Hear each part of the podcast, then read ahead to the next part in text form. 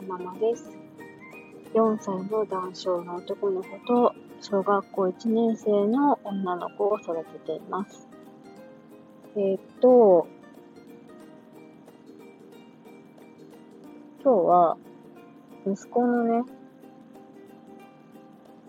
お腹の病気のヒルシュスプルング病の話をしたいなと思います。えっとですね、息子は、えー、先天性の病気で、えー、ヒルシュスプルング病っていうのを持って生まれてきたんですけれども、えっと、なんで分かったかっていうと、まあ、そもそもね、えー、お腹にいる時から心臓の病気、過労死症症があるのが分かってたんですよ。だから、えー、予定出産しようってことで、ちょっと早めに、えー、大学病院に入院して、えー、万全の体制を取りながら、えー、出産したんですよね。で出産したらすぐ、えー、小児科の先生が駆けつけてくれて、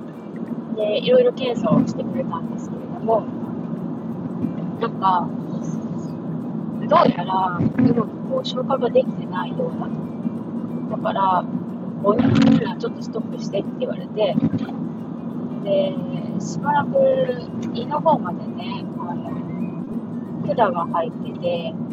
でちゃんとお腹なんだな、消化ができてるかどうかっていうのを確認しながら、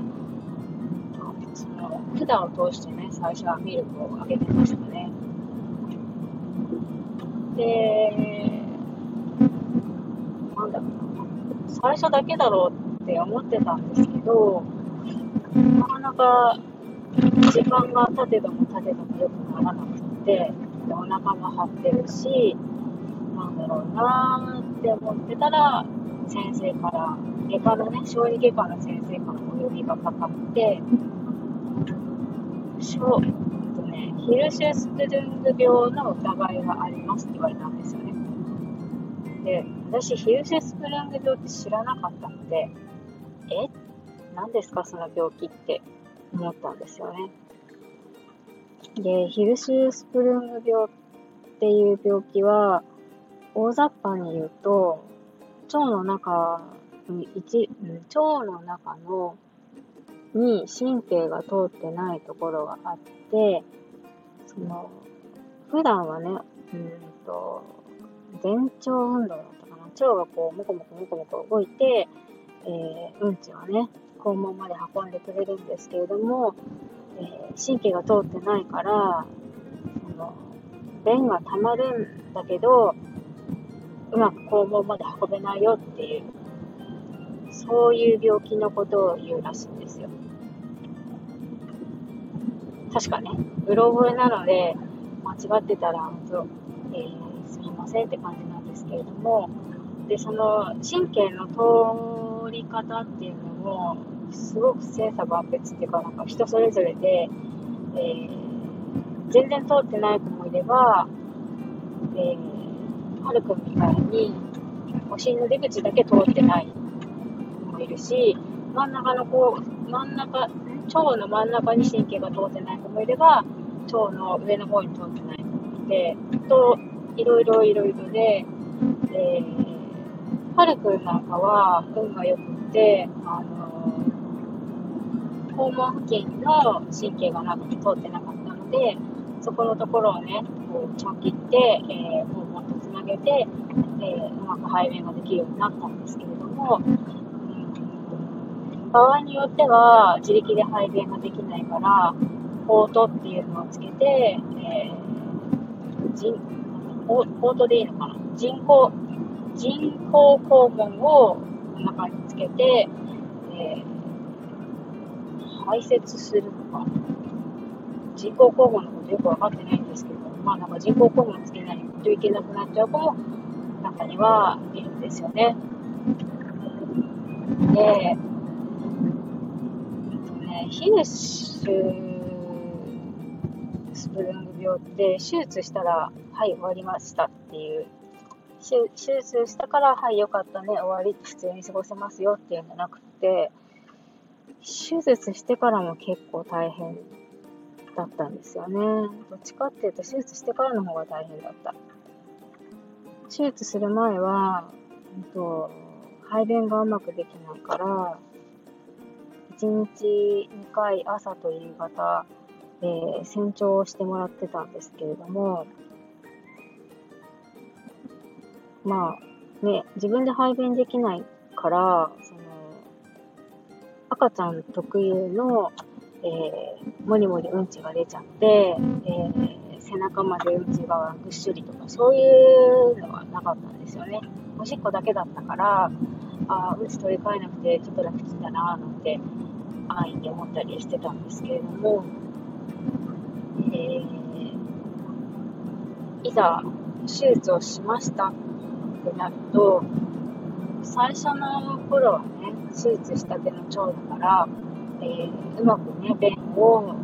溜め込む機能が衰えていて、ね、シャーシャー下してるような便が続くんですよね。汁っぽいのが出てきたり、匂いもなんかこう下してるような匂いの便で、でね、先生が言うには、えー、ヒルシュの子は、術後っていうのは、うんちに慣れてないから、お尻がお猿さんみたいに真っ赤っかに荒れるよって言ってたんですね。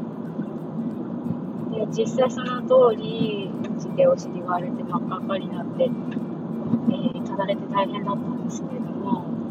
私の感覚として、ちに慣れてないからお尻が荒れるんじゃなくて、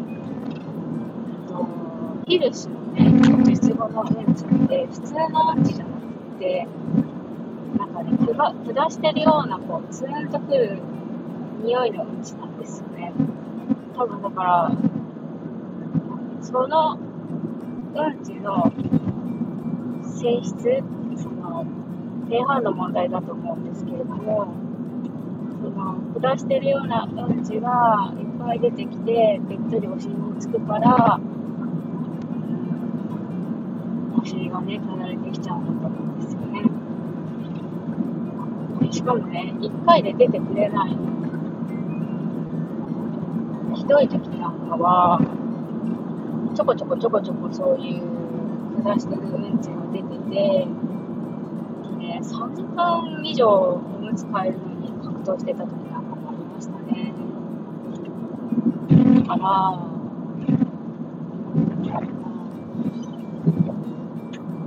腹すいたって泣いて、ミルクを飲ますでしょ。で、寝かせようと思って、トントントントンして、ああ、寝るなと思ったら、ブリブリブリってうんちし始めて、で、ああ、じゃあ、おむつ替えましょうねってなると、回で終わらないから30分ぐらいおむつに格闘してるでしょ？で、そうこうしてるうちに、なんやかんやでうんつしてたり汚れた、洋服洗ったりなんだり噛んだりしてるとまた次のミルクの時間が来てが来てミルク食べてトントンして寝るなと思ったらうんちが出てまたおむつ替えて洗い物してこの無限ループですごいねすごい疲れましたねあの時は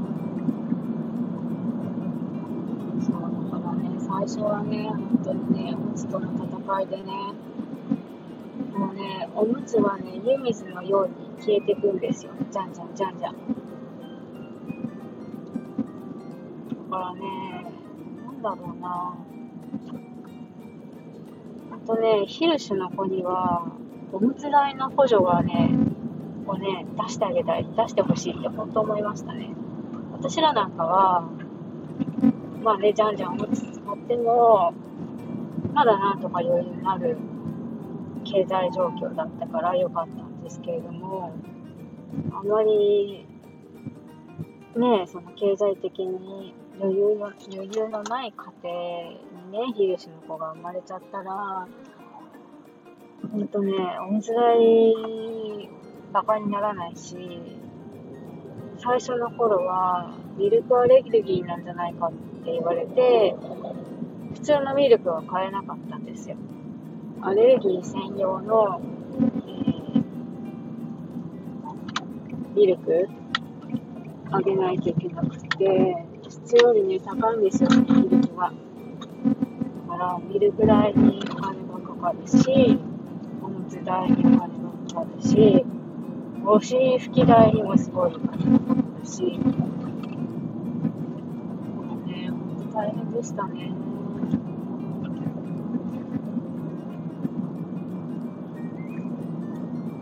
さあ、まもなく自宅に着くので、もうそろそろね、終わりにしようかなと思うんですけど、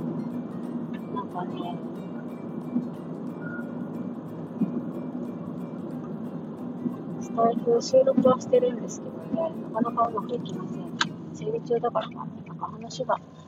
まとまらない。こんなんで発信できるんだろうか。ぐだぐだ。ぐだぐだだなぁ。よいしょ。